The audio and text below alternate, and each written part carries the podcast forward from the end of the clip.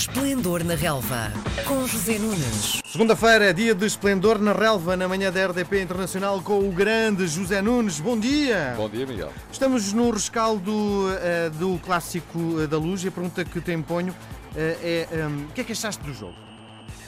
Achei que, não sendo um grande espetáculo de futebol, foi um jogo com muita intensidade, muita eletricidade.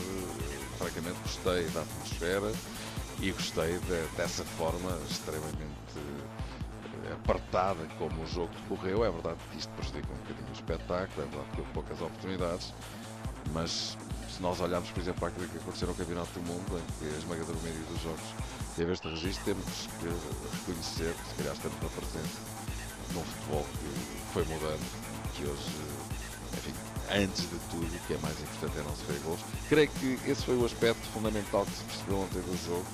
Nem Sérgio Conceição nem Rui Vitória queriam levar o primeiro gol que poderia ser fatal, aliás, quando se confirmou, e de alguma forma preocuparam-se mais em não cometer e em não serem surpreendidos do que propriamente em surpreender o adversário. Em todo o caso, eu direi que o Benfica, na minha opinião, foi um justo vencedor, porque foi mais forte durante mais tempo do que o Porto. O Porto entrou bem, Rapidamente o Benfica equilibrou as operações, numa primeira parte que não teve nem oportunidades nem defesas apertadas dos guarda-redes. Na segunda parte o Benfica entrou de facto bastante mais forte, o Porto encolheu-se, o Benfica ameaçou o gol, chegou mesmo uh, à vantagem e uh, digamos que a reação do Porto nem foi imediata, só aconteceu depois da expulsão de Lema, já em desespero de causa e com o Benfica, com reduzido a 10 unidades pela terceira vez consecutiva, três expulsões, três centrais em três jogos. Uh, Há Porto... que analisar isso também, não é? Sim, e já lá vamos. O Porto um, tem de facto algumas oportunidades em que poderia ter empatado, mas francamente eu acho que é justa a vitória do Benfica porque foi a equipa mais forte durante mais tempo durante este base. Oh, uh, Zé Nunes, eh, se nós olharmos uh, de uma forma completamente desapaixonada, com promoção de um desporto, nunca ouviste falar de futebol e fores ver aquele jogo, tu não achas que o jogo foi um, aborrecido? Porque um, eu, estava a ver o jogo e achei que estamos aqui perante as duas equipas que melhor jogam o futebol em Portugal e pareceu-me que eh, não houve espetáculo. Não sei se sentiste o mesmo, não é? Não, confesso que já ouvi várias eh, críticas em relação à qualidade do jogo, mas insisto neste ponto. Um, Percebe-se que estávamos na presença de duas equipas bastante evoluídas e fundamentalmente a questão era não sofrer gols, não perder o jogo, foi essa a principal preocupação dos treinadores porque estava muito em causa. Se o Porto ganha o jogo ficava com 4 pontos de avanço, o Benfica ganhando o jogo ficava isolado na liderança do campeonato com 2 pontos sobre o Porto e ambos os treinadores quiseram evitar essa situação. Um, mas não foi por isso que o jogo não teve grande intensidade. Agora, muita gente no meio campo, uh, obviamente muitas jogadas interrompidas, uh, muitas faltas também mas francamente não, não sou daqueles que penso que o jogo me terá desiludido. Muito bem. Uh, preocupação para os adeptos do Benfica é como é que se vai resolver o problema dos centrais, tendo Jardel lesionado e uh, ontem Lema uh, foi expulso. há alguma preocupação por parte do, do, da massa associativa que diz que se calhar estamos o Benfica está a jogar com excesso de, de violência? Não, não creio que seja o caso porque nesta situação específica até me parece que Lema foi mal expulso, não é? Porque aquele segundo cartão amarelo enfim, não tem, não tem razão de ser, é um lance normal, então tenta cortar a bola, acerta de raspão na bola e de raspão na mão de um jogador, André Pereira, que depois se deixa cair, depois tem sido tocado. Francamente, acho que o mais sensato teria sido assinalar a falta e não só o segundo cartão amarelo e expulsá-lo. Mas hum, também, vamos ver, o campeonato vai ser interrompido nesta altura. Vamos ver até que ponto é que Jardel não recupera a lesão muscular quando, a 26 de outubro, a Liga Portuguesa for reatada. E, por outro lado, Conti já pode jogar no próximo jogo, uma vez que levou um jogo de castigo, se não erro, depois da sua expulsão. Mas, em todo o caso, sim, não é uma situação normal, quer dizer, teve três expulsões de três centrais em três jogos consecutivos, sendo que, se a isto juntar a lesão de Jardel e o fim da carreira de Luizão, é um extensíssimo rolo de situações de grande contrariedade para o ex-defesa do Benfica.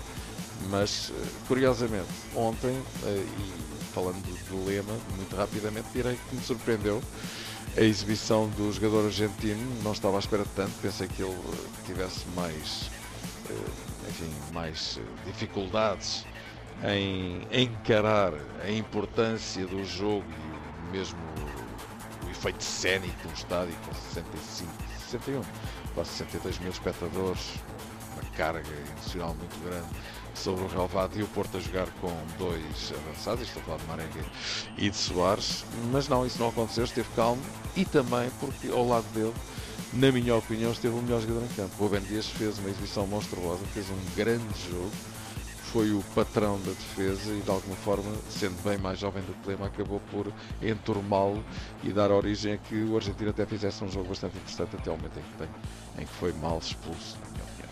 Extra futebol, o que é que achaste do passo doble que os, um, o speaker ou o responsável pela instalação sonora terá posto no final do jogo? Achei mal. É evidente que isto provoca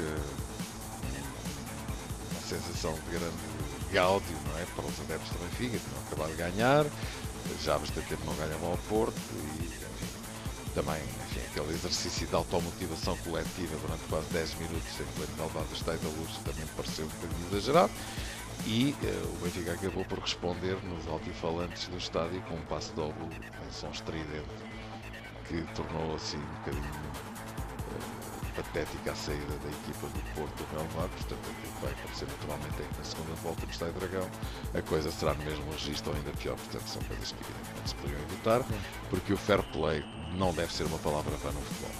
Para fecharmos a nossa conversa, porque temos pouco tempo, ehm, temos que falar na derrota ontem do Sporting. Eu olhei para as redes sociais e os adeptos do Sporting já estão a pedir a cabeça de Peseiro. Não é ser demais? Pois é, uma derrota estrondosa, de facto. Aliás, basta dizer que se o Porto há 10 anos não tinha um, arranque tão fraco de campeonato, uh, com duas derrotas em 7 jogos, o Sporting há 10 anos também que não levava 4 gols uh, para, para a mesma competição. Uh, má exibição do Sporting, grande exibição do Portimonense, Nakajima, um show impressionante. Da mesma forma que acho impressionante que este japonês internacional pelo seu país não joga num dos grandes. Não é que eles não tenham tentado já, mas parece que o rapazinho custa muito dinheiro. Ainda assim, sendo muito alimento, acredito que em janeiro ele vai saltar para um dos três grandes. Já se falou no Benfica, já se falou no Porto. Ontem fez um jogo excepcional, marca dois gols e faz duas assistências. Ao contrário, o, o Sporting com uma exibição realmente preocupante. Uh, acaba por uh, deslizar, já está a 4 pontos uh, do Benfica e a 2 do Porto, e já agora a 4 do Braga também, e com menos um que o Rio Ave, está no quinto lugar do campeonato. Pareciam as coisas estar a caminhar bem, mas o que é facto é que em pouco tempo o Sporting perdeu em Braga, é um resultado normal, vamos dizer assim, o Braga está forte. Um, em Poltava não perdeu, enfim, da mesma forma que ter perdido, porque em cima dos 90 minutos estava a perder por um zero, com uma equipa muito fraca. E ontem, sem espinhas, frente ao Lanterna Vermelha do campeonato, leva 4 pontos, que é de facto. Mas é, não achas que é prematuro pensar já na, neste divórcio com o treinador? Claro, com certeza. E até me parece que Frederico Varandas não será um presidente que vá por esse registro assim, de ânimo leve.